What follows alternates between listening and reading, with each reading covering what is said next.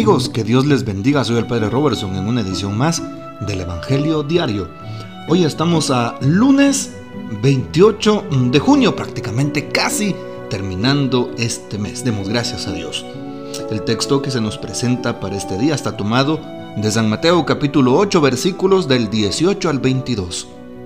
En aquel tiempo, al ver Jesús que la multitud lo rodeaba, les ordenó a sus discípulos que cruzaran el agua hacia la orilla de enfrente.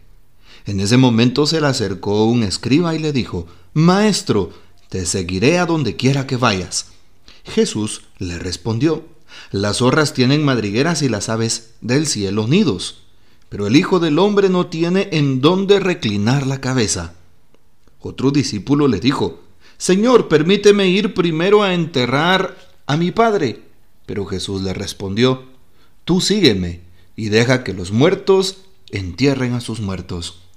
Palabra del Señor, gloria a ti, Señor Jesús. ¿Qué podemos afirmar sobre el texto bíblico de este día? Bueno, importante saber, reconocer que le entramos a la lectura del capítulo 8 de San Mateo. Ya vamos, por así decirlo, a mitad del texto del capítulo 8. ¿sí?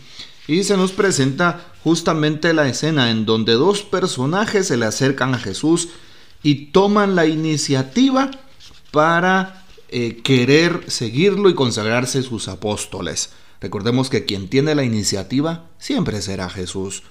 No es que todo joven tenga una eh, eh, iniciativa de querer hacer las cosas, se va a meter al seminario y dice, no, yo quiero ser sacerdote porque lo, lo recibí en una revelación y entonces quiero ser sacerdote como Dios mande, porque me, también me lo dijo mi abuelita, porque también me lo mandó mi párroco, porque también, no, más bien es una llamada especial, espontánea que Dios pone en el corazón, ¿sí?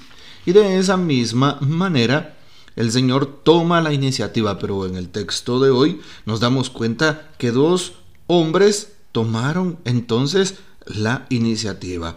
Por una parte, el maestro eh, de la ley, ¿sí? Un escriba que se le acerca a Jesús. Y luego, pues, se le acerca otro discípulo, otro de sus seguidores. No precisamente el grupo de los doce, sino uno de tantos discípulos que le seguían.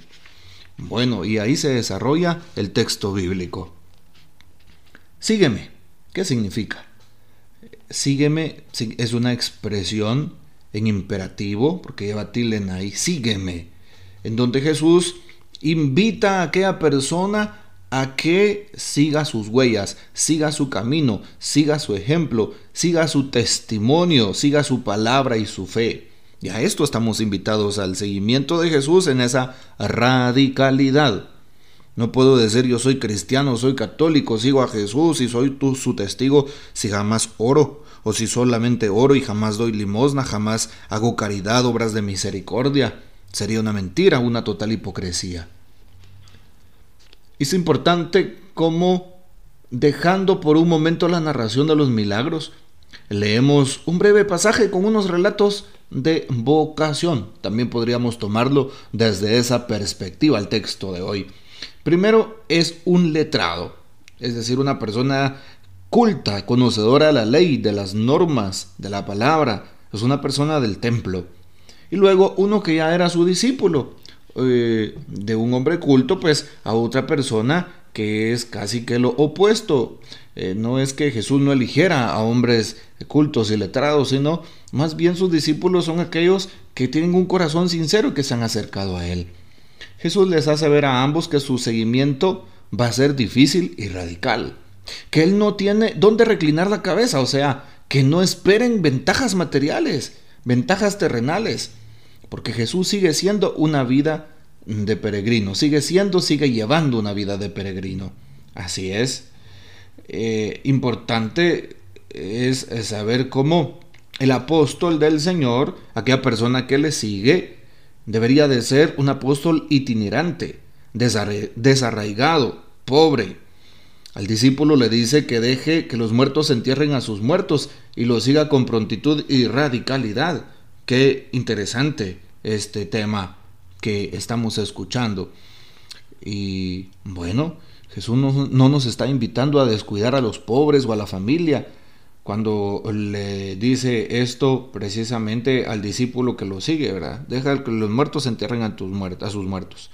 Tampoco Jesús quiere que nos ah, eh, dejemos eh, pues influenciar por las cuestiones de, de los muertos en ese momento, ¿sí?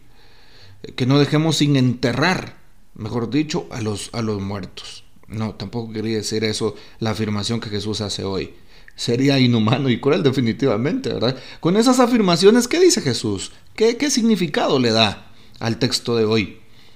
Bueno, está queriendo decir que su seguimiento es exigente, en primer lugar, que pide una decisión absoluta, que debemos estar dispuestos a ser peregrinos en la vida, desprendidos de todo, no instalados nuestras propias comodidades. Eso es necesario tomarlo en cuenta. si vemos el texto bíblico de este día desde una clave vocacional, pues entendemos que siempre en una llamada, en una vocación, cualquiera que sea, el que toma la, iniciativa siempre será Dios. No es que las, los jóvenes, las señoritas, cuando entran al convento, al seminario, al monasterio, pues no es que solamente ellas y han hecho un proceso, un discernimiento, que solamente eh, pues ellas o ellos em, pues han eh, agotado todos los recursos estando solitos.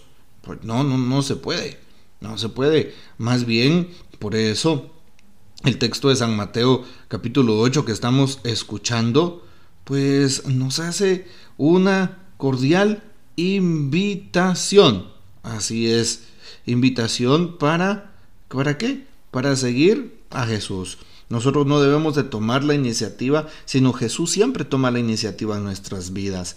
El maestro entonces le dice, te seguiré donde quiera que vayas. El otro discípulo también, Señor, permíteme ir a enterrar a mi padre. Ambos son de diferentes estratos sociales. Por, por un lado, aquel maestro de la ley, ¿sí? ¿Qué es lo que pasa con esta persona? Sucede precisamente que es una persona de alto rango, por así decirlo, en el tiempo de, Jesús, eh, pues una persona que, que, tenía ciertos valores, ciertos principios, así como se oye. Y también tenemos la contraparte, una persona muy humilde, muy sencilla, tal vez no letrada, que es su otro discípulo. Permíteme ir primero a enterrar a mi padre. Bueno, ¿qué es lo que Jesús afirma al respecto de, de este texto? No es que Jesús le esté pues quitando dignidad a la familia, al contrario, se la está dando en todo su esplendor, así como nosotros lo escuchamos. Hoy le pedimos al Señor entonces que nos ayude a ser fieles reflejos de su misericordia, sobre todo viviendo el texto de San Mateo 8 en nuestras vidas. Sí, Jesús toma la iniciativa para llamar. Cuando Él toma la iniciativa, nos da los medios, nos da las fuerzas, pone ángeles, abre puertas. Es lo que hace Jesús tan extraordinariamente.